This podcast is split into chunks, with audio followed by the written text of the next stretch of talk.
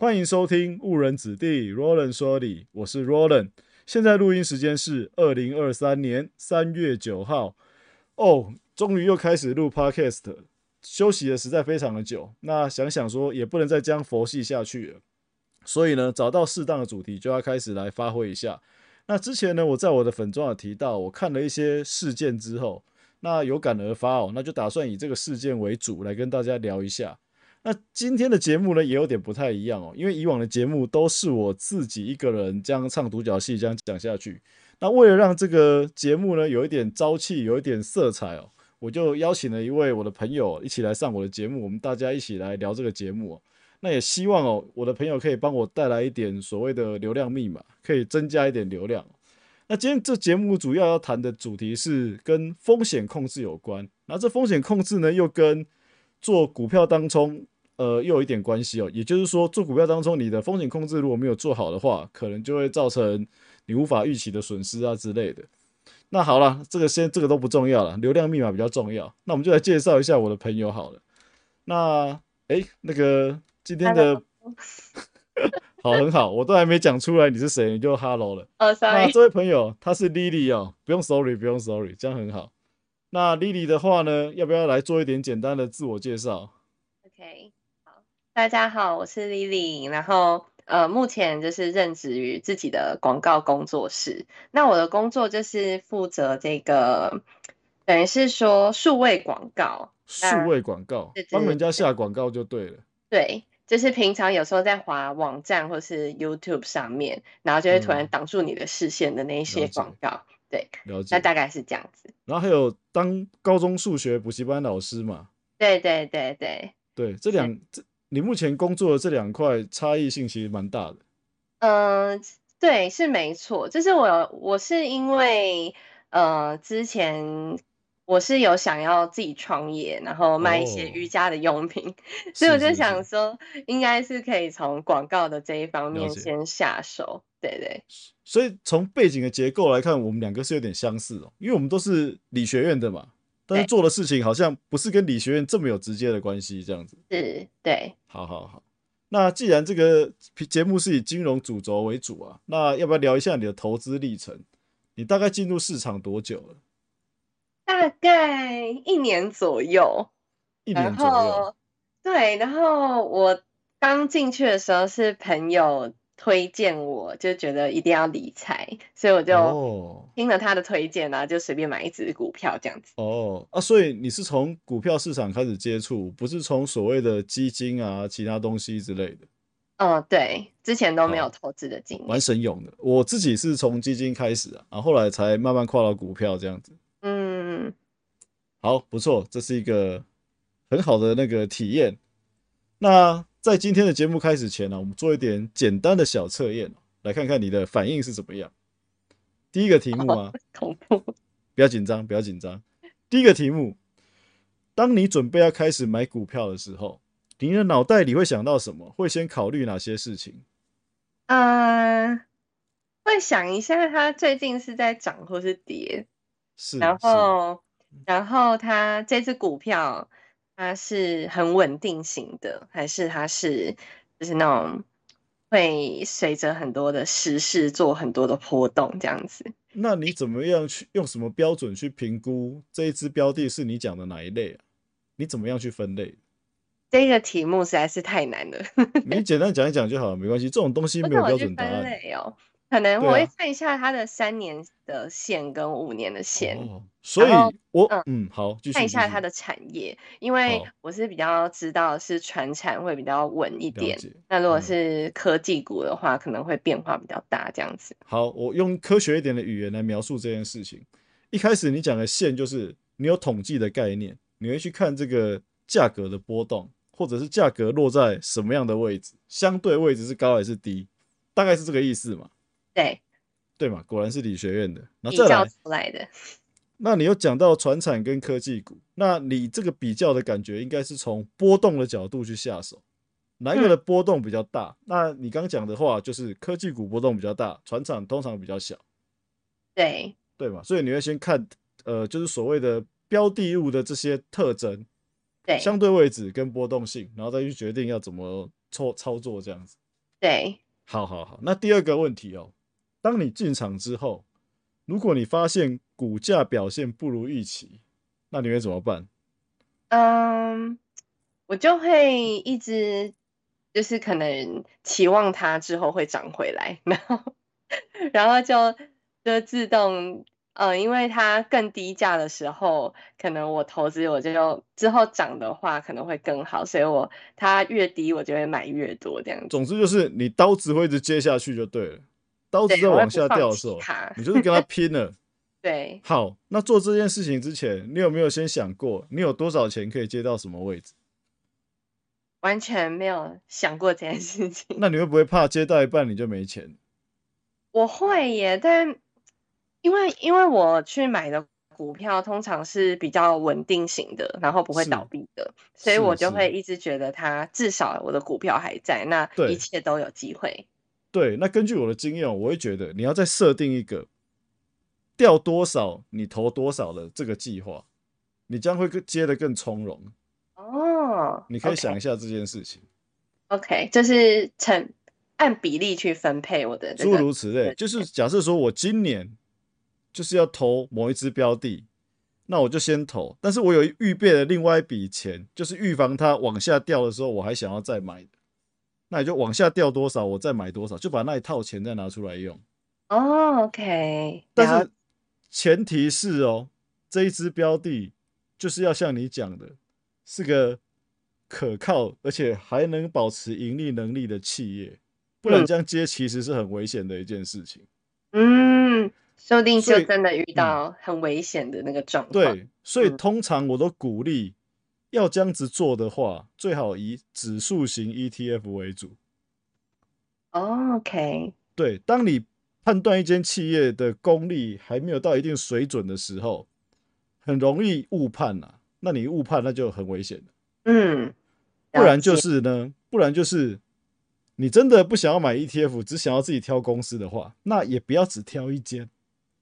多挑几间，除非你真的倒霉到你挑的全部都是都是会倒闭的公司，那我也不知道讲什么。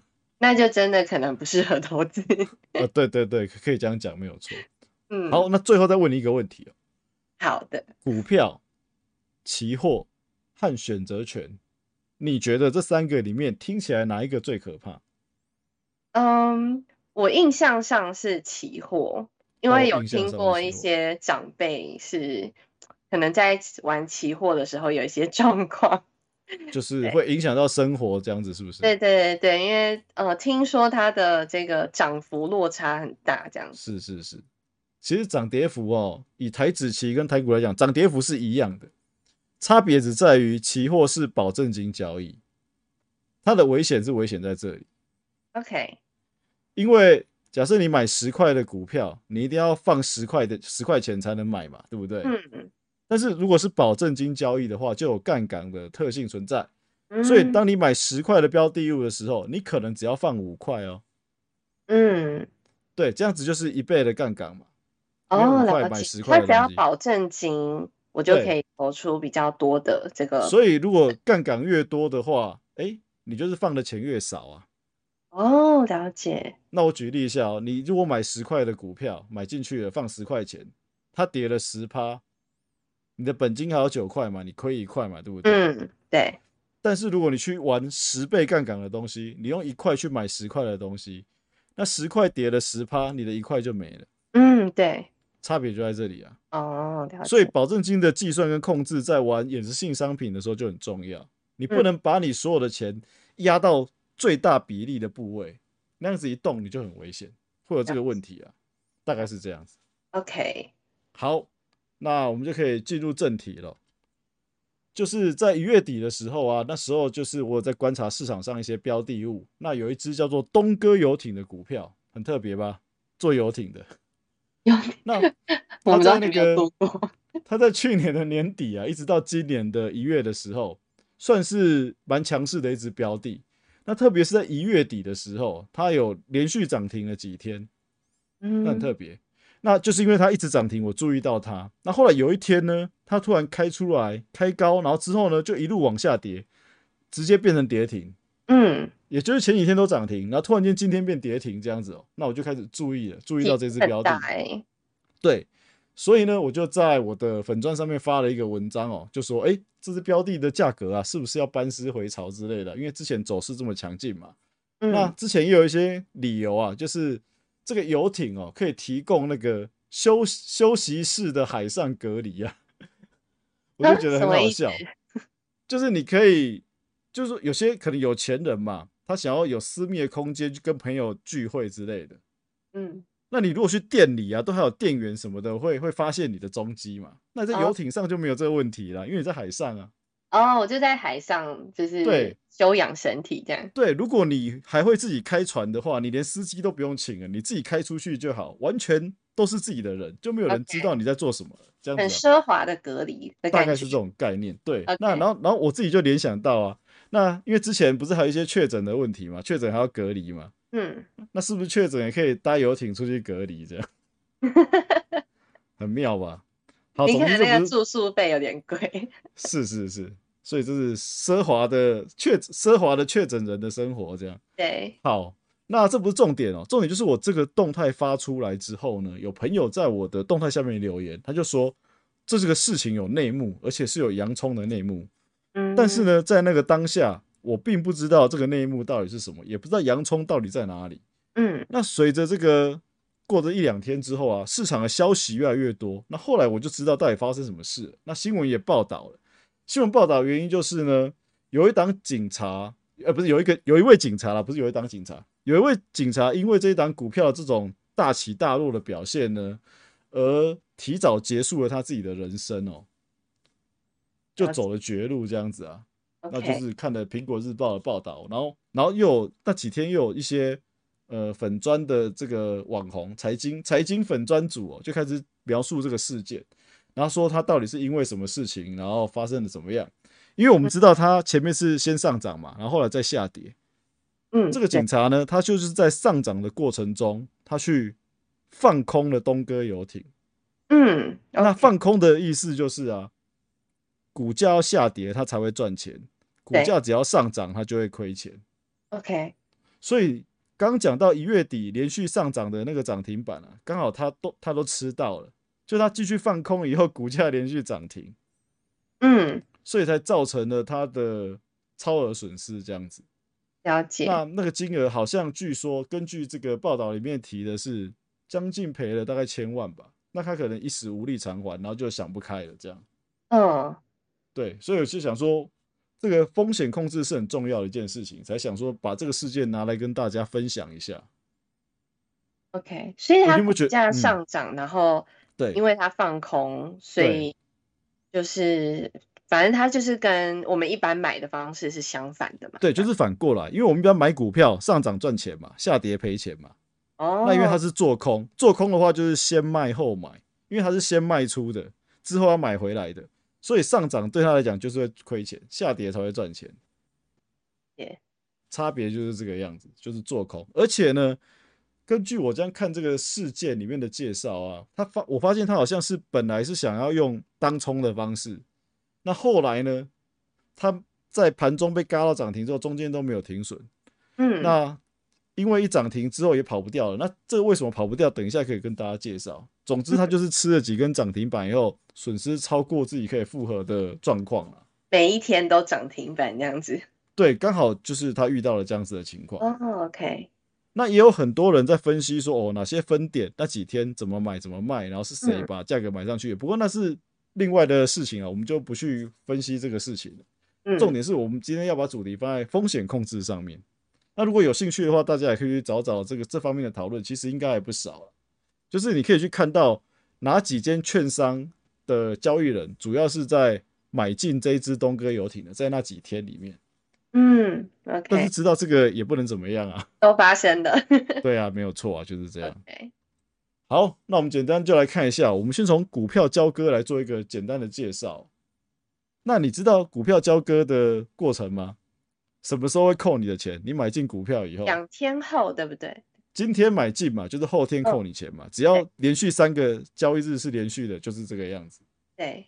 对啊，以交易日来讲啊，假设我今天买进，就是在 T 日的时候买进，那扣钱的话就是后天就是 T 加二，就是 T 加二个交易日才会扣我的钱。所以这中间呢，就存在着很多可以操弄的空间的。嗯，可以玩一些股票的游戏，这样没有错，没有错。特别是当冲，那你应该没有做过股票当冲吧？我不敢，你看我都买那种稳定的股票了。应该说你的念念想一开始你就没有想过要玩短线这样子。对，没有这样想。对，短短线都没想的，所以自然更不会去想到。去做当冲这件事情，是好，那我们就来看一下，到底什么是当冲哦？那我刚讲了半天，你知道什么是当冲吗？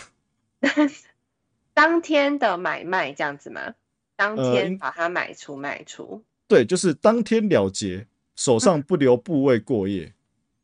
OK，也就也就是说，我认为这只股票今天在盘中会上涨，我就先去买进。哎，它真的上涨了，那我就赶快涨到我觉得我的差不多的目标到了，我就把它卖掉。都在同一天发生，这就叫当冲。所以，OK，今天收盘以后，我手上是没有股票的。哦，就是我我又把我买的卖掉了。对对对，那刚刚警察的例子就是，他认为这只股票涨不多了，我就是先进场去卖，所以他是做反方向的，也就是他是做空的方向。嗯，他就先去卖，结果呢，他卖了之后。股价没有下跌，反而上涨，而且还涨停，而且接接下来后面几天都涨停，所以他就是因为这样子受到了最大的伤害。嗯，了解。然后再来呢，刚刚讲到交割嘛，交割是 T 加二日嘛，就是我买进股票以后，T 加 T 加 T 加二日才会扣我的钱，那这动作就叫做交割。简单说就是这个样子。那我们有没有发现呢？所以呀。我今天不管怎么买卖，我的钱都是 T 加二日才会收嘛。那我如果今天我当冲的部分都赚钱的话，这是不是告诉我，我 T 加二日我的账户是不用放钱的？然后我还有钱可以再进来，对，还有钱会在你的账户中变出来，就是这样，很棒哎。但是你要想想看，万一 万一你今天当冲是输钱的，你怎么办？我就是 你就是 T 加二日账户的这样。你 T 加二日账户就要有钱了，不然你就犯法，就违约交割了。OK，所以所以某个角，嗯，所以某个角度来讲，我今天买不管买多少股票，只要不是今天收钱的，某个角度来讲，这就是给了我一个杠杆的效果。嗯，因为应该说券商的的部分还有一一个把关的审核在啊，他会给你一个额度，你每天的交易不可以超过那个额度。哦。哦，但是他给的额度通常也不会太小，也虽然不会太大，但是也不会太小。只要你有往来，往来都正常的话，那个额度有的时候是可以慢慢变大的。哦，那就是这样子的情况下，让你的让你有一定的杠杆的机会了。我举个例好了，假设我的额度是五百万好了，但是我的本钱可能只有一百万。嗯，那我今天既然我今天有五百万的额度，那我当冲就可以这样子去下，我就可以买到这种额度的标的啊。对，我只要不要亏钱超过一百万，我 T 加二日扣款能够扣就好了。嗯，对，所以问题就在这里啊。哇，他那如果真的买五百万，然后结果赔一百万，账户的钱就会……那我我我就举例啦，假设我在平盘买了五百万好了，平盘哦，结果呢，它下跌。然后收跌停，中间我都没有跑掉，嗯，跌停是不是十趴？对，所以我第一天我的十，我就我就可能要亏十趴了。我本来因为因为我不想停损，我是当冲嘛，但是我我不守纪律，因为我现在亏钱了，我就不想停损，嗯，所以我就把它摆到隔天。那假设第二天又跌停嘞，是不是又十趴？嗯，这样子我的本金一百万是不是快没？没了，对，几乎快没了嘛。那第三天如果又跌停嘞？是不是绝对绝对就超过我的本金一百万所能负荷？嗯，对，所以我账户就算把我的本来本金所有钱一百万摆在那里，我也是不够扣啊，我就违约交割了。嗯，对。那你看我刚刚那样子可能还算好的，我还有一百万哦。那假设我只有五十万呢，我是不是越欠的钱就越来越多？嗯，大概就这个概念嘛。那所以警察可能就是在这样子的比例差异，可能比我刚刚的例子更悬殊的情况下。造成了他无力偿还的一个债务。嗯，对，所以这就是一个风险啊。嗯，所以现股当冲的风险就是，万一被涨停或跌停板你跑不掉的时候，你当天没办法停损的时候，要延到后面会发生什么事，真的很难预期。那如果又是连续的往一个方向强势的走势的话，哇，这真的太危险了。嗯，真的。虽然有很多人都说要设停损，但是有的人就是执行力比较没那么好嘛，就做不到。会犹豫。对，那一犹豫，万一真的跌停或涨停的话，你连你就连跑都不能跑。嗯，就卖掉了嘛，这样子。对，没错，这是限股当中一个很大的风险，所以这是要注意的。我是觉得你要做限股当中可以，但是你的停损点、控风控点定好之后，绝对要严格严格执行，不能让这个伤害再扩大下去。那比如说超过几趴的话，就要把它赶快卖掉，这样子吗？这没有，这没有特定的标准，完全是取决于你进出的依据，或者是你确实也可以用一个固定的金额或固定的趴数来去帮你制定停损。嗯，这个等一下怎么操作而已。这个等一下会特别来讲，我们就留到后面来再来说，因为我特别准备一个小范围要来讲这个东西。好的。那我们现在呢，就先来讲一下为什么涨停跌停你跑不掉啊？因为有些朋友可能不知道，那比较资深的绝对都知道。所谓涨停呢，就是呢价格已经不能再往上了嘛，对不对？嗯，价格不能再往上挂，因为我们台股有上下十趴的限制。嗯，所以当你到今天最高价的时候，你就不能再往上挂了。所以呢，假设今天的最高价某一只股票是一百好了。那你想要卖股票，最高就只能卖一百块嘛，对不对？嗯，你就不能再卖一百零一了嘛。对。那既然会涨停的话，就是大家都想要买这只股票嘛，一直想要抢进，所以呢，一定会很多人把价格挂在一百块要买，或者是市价单要买进。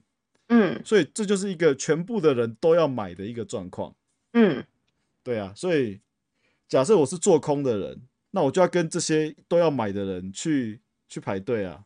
嗯，因为做空是先卖后买嘛，对，所以所以万一我当冲做空，然后被被被涨停的话，我要我要我要停损，我就是要买回来。但是这时候所有人都要买，我可能就不会成交到我的单子。那没成交成交到我的单子，我就等于没有停损嗯，对啊，我就今天没办法停损，就是这样。对，就是没有办法卖掉了这样。对，所以你做空的话，你就要预防。假设它很强势的话，你就必须要在涨停前赶快跑掉，不然一旦涨停，你就很有可能那一天出不掉了。嗯，对，那就有可能到隔天，如果又继续继续往上拉，你的损失就会继续扩大。嗯，那反过来做多的话，就是怕跌停啊，就是这样。嗯，了解。大概就这个概念啊，很容易吧？蛮好理解的。对啊。好了，那所以呢，市面上就会有很多人啊。打着一种口号在招生，他想要收想学当冲交易的学生，那就会有人把这个口号定成无本当冲，就是你刚刚讲，不需要任何的这个账户，不需要任何的钱就可以去买卖这样。确实，你当冲如果获利，而且是你的获利可以超过手续费的情况下，你 T 加二日的账户确实是不用放钱，没错。但是要想一件事情。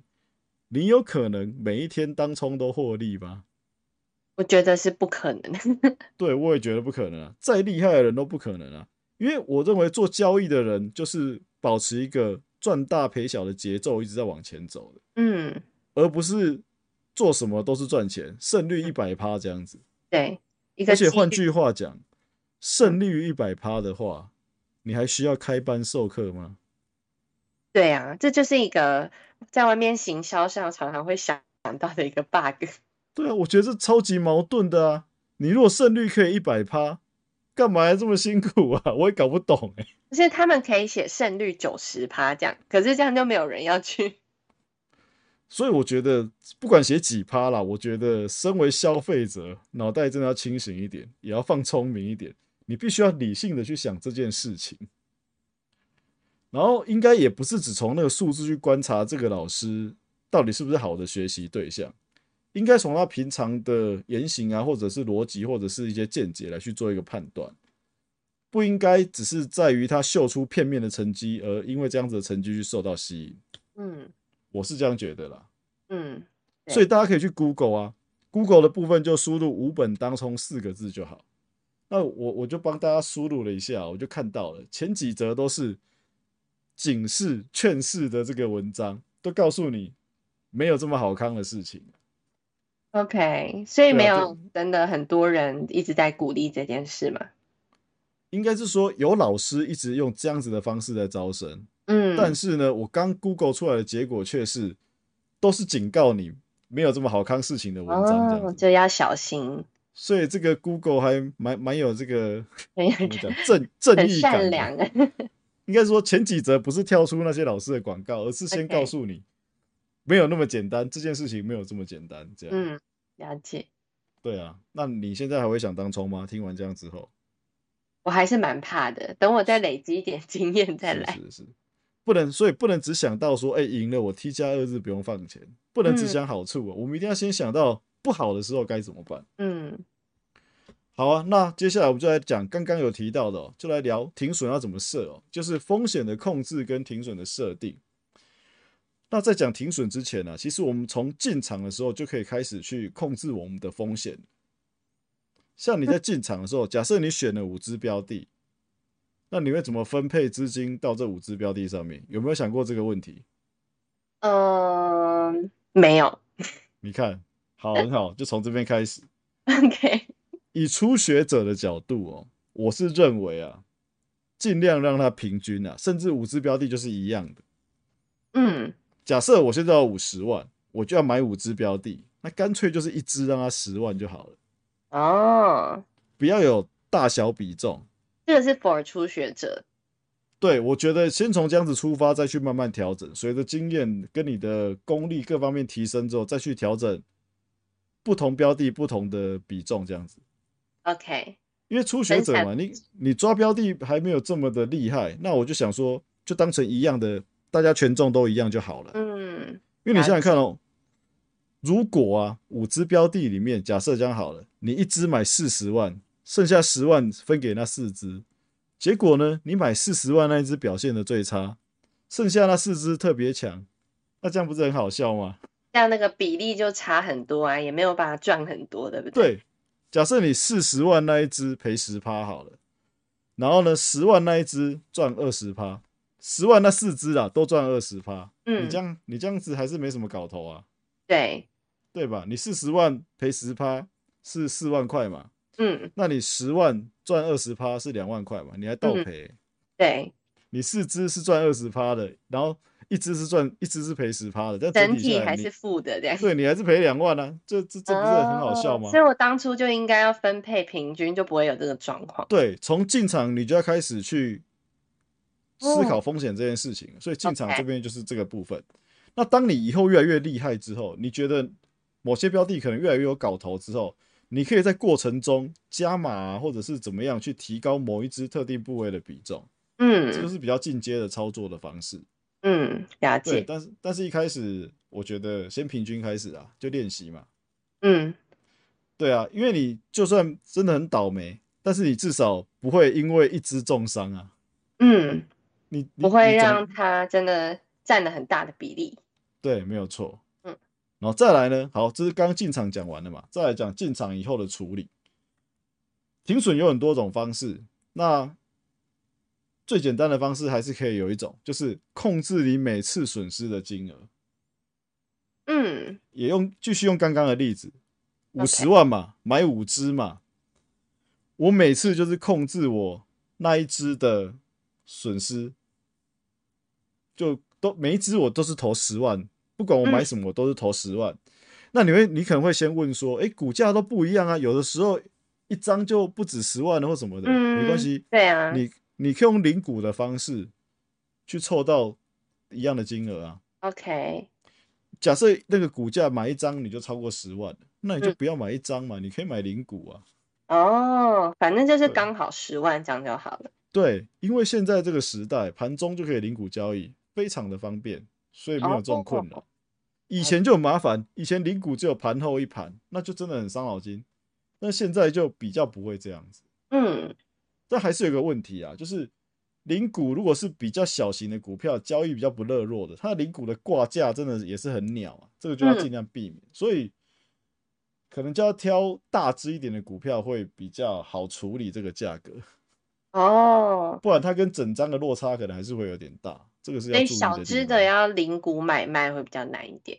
对，没错，那个挂挂单会比较少，而且那个价格会会差，挂价格会离整张的那种成成交价差很远。哦，会有这个问题。了解。你以后有空盘中你可以观察一下，把那个报价切换到零股报价那里，同一单股票，然后你嗯有零股好像卖不掉。就是你你挂你价格挂不好啊，就就一定会卖不掉。零股交易不热络啊，你可以去比较像台积电，台积电就没有这种问题。那小资的就会有这种问题。这样。对对，没有错。OK。好，讲完这个投入金额后，再来就是你可以先控制每一支你十万进去，我就固定要输多少的金额。OK。假设你也可以每一支就是输十趴就跑掉，就是我十万最多就是输一万。嗯。你可以用这种方式去开始。哦。对。那就会觉得说，我输了一万之后补不补回来，就会有这种想法在。这难免啊，这没办法。嗯，还有一个角度就是啊，刚刚有个地方漏了讲，我要买五只嘛，每一只都设定要十万，所以是五十万嘛。但是你准备的钱可能要比五十万再多一点点。嗯，因为你有时候可能会是进去之后你是做错的。假设我五只进去。然后有一只已经先停损了，其他四只都没有变动，那你是不是总总金额就只剩下四十九万？对，那你停损之后只剩九万了，你就没有办法再买到十万了。所以你一开始的时候可能要比你整个持满仓的时候的金钱再多一点点。哦，你可能要准备六十万，但是你只能最多买到五十万这样子。十万是一个，当你有停损的时候，我要换标的的时候，才可以再补钱进去，又凑到五十万在场上，大概这个概念。OK，对啊，但是这个都是比较偏短线交易的范畴啦。那如果是长期投资，我觉得又有另外的思维。所以今天这样讲的都是比较偏赚波段或者是赚赚价差交易的一个设定。嗯，不过没关系，有机会你可以上节目，我们继续再慢慢聊。下一次聊长期，继续邀请，继续当我的流量密码。希望有待啊，我们来观察一下。好，那刚刚是讲的是固定金额的停损嘛？那还有另外一种，因为很多人比较进阶之后会看价格去做操作，嗯哼，他可能就会防守特定的价格。OK，例例如说这一只股票现在价格是四十块，它的防守点是三十五块，OK，就是一股五块钱那另外一只标的现在价格是一百块，但它的防守呢是八十五块，嗯。你有没有发现，四十跟三十五，一百跟八十五，那个比重就不一样了。嗯，对，对啊，那怎么办？我怎么决定固定损失的金额？那你就可以反推回去，说我我这一次只要输一万嘛，那我要买买多买到多少股，在这样子的停损下，停损是一万。嗯，大概只能这样子做了。哦，了解。对。简单讲是这样，因为你每次防守都离你的进场点位置那个价格不一样嘛，那你就要必须，因为你要控制固定每次损失的金额，所以你就要决定你的进场部位是多少，用这样子去决定你要买到多少。OK，所以可以用不同的方式调整。对啊，这个知道吗？需要举例吗？你可以举一下例。好，我举例好了。假设那个我们要买一只五十块的股票，股价五十块，所以一张是五万嘛。嗯，那我的停损点呢是四十五块好了。嗯，所以就是一张亏五，一张停损会亏五千。那以刚刚我们的例子来讲，我一只标的要买到十万，但停损是十趴，所以就是就是每次的金额我只能亏一万块嘛。嗯，那对这个来讲刚好就是两张啊。对呀。亏损就是一万，可是因为刚好也是五十块，就是十万，所以这个例子不好。我应该举大概可以懂，嗯，大概可以懂。我应该举那种数字比较没那么漂亮的，嗯，假设是六十块好了。然后呢，然后我停损是五十块，所以每一张我会我会亏到每股啦，每股我会亏到十块。嗯哼，没错吧？那十块，你就把它，你就用一万去除以十嘛，你就知道你要买几股。嗯。对啊，大概就这意思啊。哦，了解。对，是用我进场的这个金额来分配一下，就是用你会输掉多少钱来决定你要进多少部位。OK，懂。因为有的人是防守特定价格的，不是防守，不是每次进去就是固定几趴的。那那你就要这样子去调整你的部位要买多少。对，就是不同的策略，可以从特定的防守价格，或是要推几趴之类的，都可以试试看。就是用你要输多少钱去决定你要买多少这个概念。好了，最后来做个简单整理嘛。所以呢，无本当冲有没有这件事情？没有。对，很好，这个要果断的回答，就是没有，完全没有。除非你可以一百趴每天赢钱，不然就没有这回事。不太可能。好，那再来风险控管的重要性，重点就是在获利之前，我们要先想亏损。嗯，唯有把亏损处理好，我们才可以尽量的在市场上生存。所以啊，很多运动比赛的一句话也可以拿来用，就是不要只是想着赢，我而是要想着不能输啊。嗯，没错吧？合理吧？认同吧？那有人会说啊，不输加时间就等于一定赢。我不认为哦，我要把它改成不输加时间才等于才有机会赢。还是没有办法做保证，怎么样一定会赢？你会控制风险，这个角度只能代表你会输的比较慢。嗯，但不代表你一定会赢。在你还没有找到好的方法或者是正期望值的交易策略的时候，你只是延缓。你挂掉的机挂掉的时间而已，没那么惨的感觉。但是你撑比较久的话，你可能在这个过程中持续研究投入，或许就真的可以找到属于你的正期望值的交易策略。嗯，对吧？这样合理吧？嗯，理解。不然你你第一拍下去你就 GG 了，就没有后面了。嗯，对啊，你不能让自己 GG 的这么早，不能让自己被这么快的抬出去。嗯。好，那今天节目大概就到这里。哎，最后有没有什么要跟大家分享的？嗯，我吗？你呀，就是你，你太重要了。我在想说，我要回去看一下我的股票，检视一下。我要先把我的这个资本把它弄平均一点，因为我现在好像有的只有一张，然后有的是 运用你的统计的概念，对，好好调理一下自己的部位。感谢 Roland 大师。今天有稍微增加一点知识吧？有吗？当然有。好，太棒了！那下一集还是你了。我们再看看要讲什么。是是是，好了，那今天节目就到这里了，谢谢大家收听，拜拜。拜拜。